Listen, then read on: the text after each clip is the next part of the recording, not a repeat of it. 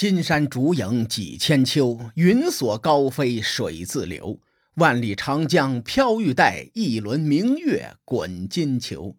远至湖北三千里，近到江南十六州。美景一时观不透，天缘有份画中游。上期节目咱们说了关于会师的一些典故，这期节目咱们就说说会师具体做了什么事儿。自从魏惠王迁都大梁之后，史书上也把魏国称作梁国。惠师去魏国做宰相这件事情，庄子称之为“惠子相梁”。惠子执政后，他做的第一件事情便是颁布了富国强兵的变法。史书上没有记载具体的变法措施，不过既然是变法，就一定会有人反对。先秦文献中刚好记载了一个反对惠氏的人，他的名字叫做白圭。我们可以通过白圭来推断惠氏的变法。白圭也是一个历史名人，《汉书》将白圭评价为经营贸易的商业鼻祖，也就是说，三百六十行贸易这一行的祖师爷就是白圭。野史说，白圭的师傅也是鬼谷子。鬼谷子得到了一本金书铁卷，他把里头致富之道传给了白圭。白圭这个人的身份存疑，清代学者梁羽绳的《史记质疑》和《汉书古今人表考》考证有两个白圭，一个是经商高手以及岳阳的副手，另外一个就是魏惠王的相国，主修水利。钱穆先生考证只有一个白圭，但钱穆先生的证据不足。咱们可以确定的是，白圭在魏国做过高官，也曾主持过兴修水利。正史里面怎么形容白圭的经商之道呢？《史记·货殖列传》中用八个字来形容，叫做“人弃我取，人取我与”。股神巴菲特说：“在别人恐惧的时候，我贪婪。”在别人贪婪的时候，我恐惧，基本上就是白圭经商思想的现代版，如出一辙。白圭是一个商人，经商之人希望税负越低越好。白圭执政的时候，一直奉行减税的政策。他曾经向孟子请教：“二十税一能不能行？”这个税率也就是百分之五。孟子说：“不行，这个税率太低了，无法维持国家的运转。”有人评价白圭说的低税赋是为了吸引百姓前往魏国，毕竟魏国在马陵之战中元气大伤，需要人口来补充兵源。低赋税的确有这个作用，但不是白圭的初衷。从文献中的记载来分析，白圭是一个利己主义者。韩非子《内储说下》中记载，白圭向魏，抱遣向韩。这时候呢？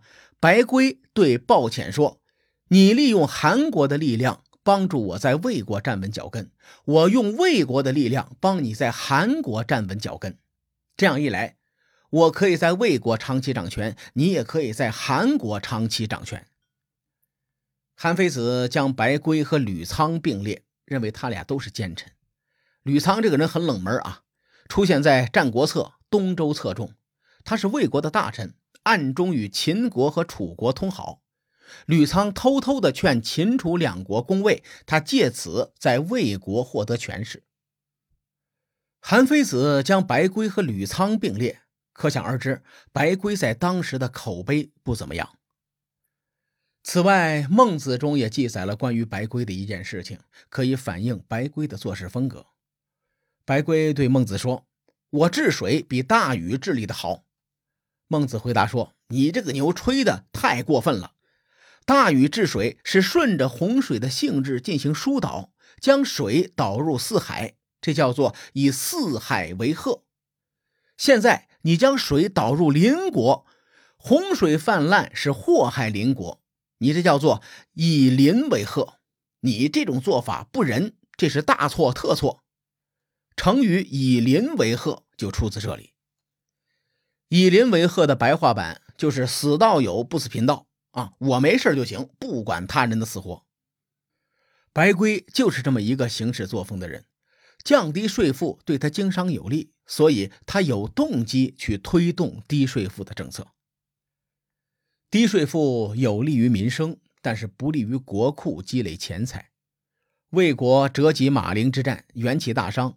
低税负的政策很大程度上也会造成国库空虚。惠施执政后，他反对白圭的执政思想。惠施认为魏国要变法，要改变治国的政策。上期节目咱们详细说了，惠施是名家学派的创始人。这位大神能言善辩，没事就喜欢找人掰扯掰扯。在这种治国的大事上，惠施更喜欢辩论了。所以，当惠施第一次遇见白圭时，对着白圭就是一顿疯狂的输出。白圭听完连连摇头。他后来对别人说：“讲道理啊，刚过门的媳妇儿应该安稳持重，不能任意妄为。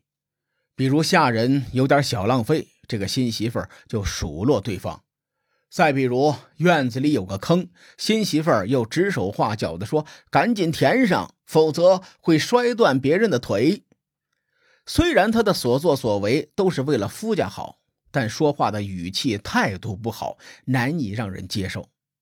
现在会师数落我，就和这个刚过门的媳妇儿一样，不知轻重，这事儿太过分了。白圭并没有反对会师的政策，不过。他还是有些怨言的。白圭抱怨的点在于：我知道你会师是为了国家好，但你的语气态度太差了，我有点接受不了。你多少得给我点面子呀。会师这个人呐，嘴巴非常毒，列位可以感受一下。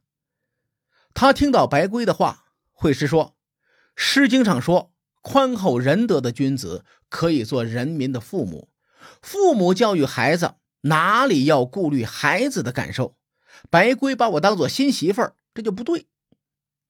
惠师相当于指着白圭的鼻子说：“我是你爹，你就得听着，你别犟嘴。”列位，这就是惠师的口才和风格。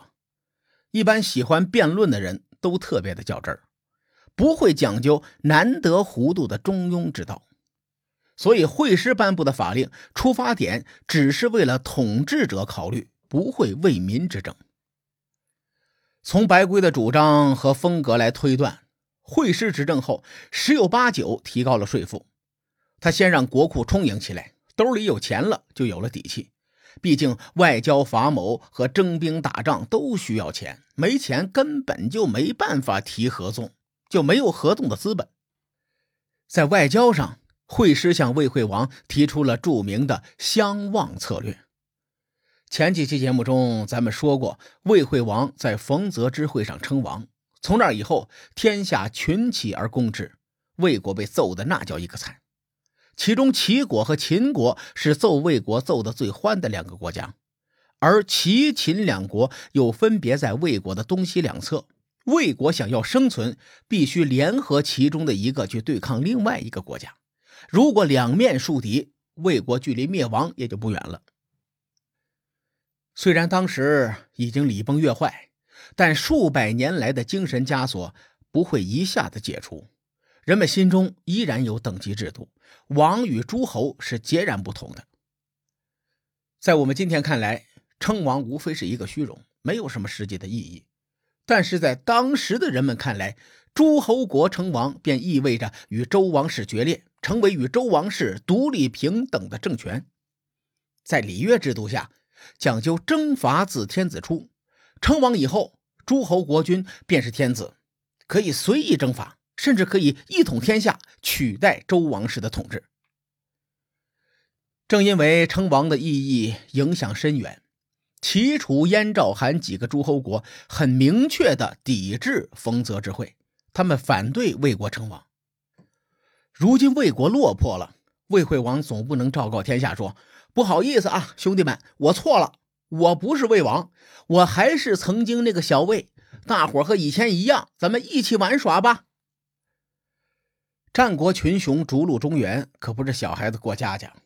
魏惠王即使后悔称王，他也买不到后悔药。惠施提出襄王的政策就非常的高明，既然我不能降低身份，那大伙都跟着我抬高身份，大伙不就一样了吗？于是，在惠师的推动下，魏国想让齐国也称王，然后两国在新的身份下结成同盟。齐威王面对魏国的提议，他也是动了心了。战国七雄多少都有吞并八荒、包举宇内的野心，齐威王也想称王，只是他担心称王以后会引起众怒。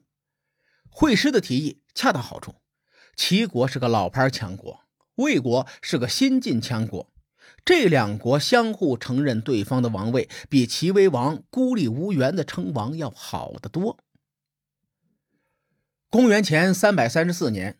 魏惠王和齐威王在徐州会盟，两人相互承认对方为王，并且订立盟约，史称徐州相望。我认为徐州相望可以和卷地会盟相比。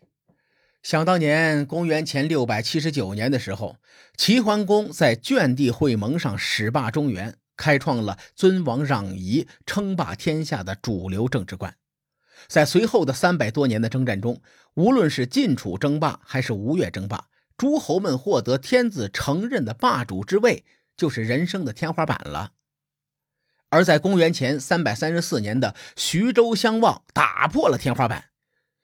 以往挟天子以令诸侯的称霸路线失去了基础，惨烈的统一兼并战成为了主流价值观，战争的强度和烈度同样上升了一个等级。同时，徐州相望是战国博弈的一个缩影。惠师为什么要魏惠王和齐威王相互称王？他为什么不选择和秦国相互称王？这里面有很多复杂的东西。各位，时候不早了，咱们下回接着聊。书海沉沉浮浮，千秋功过留与后人说。我是西域说书人介子先生，下期节目咱们继续聊战国。博弈。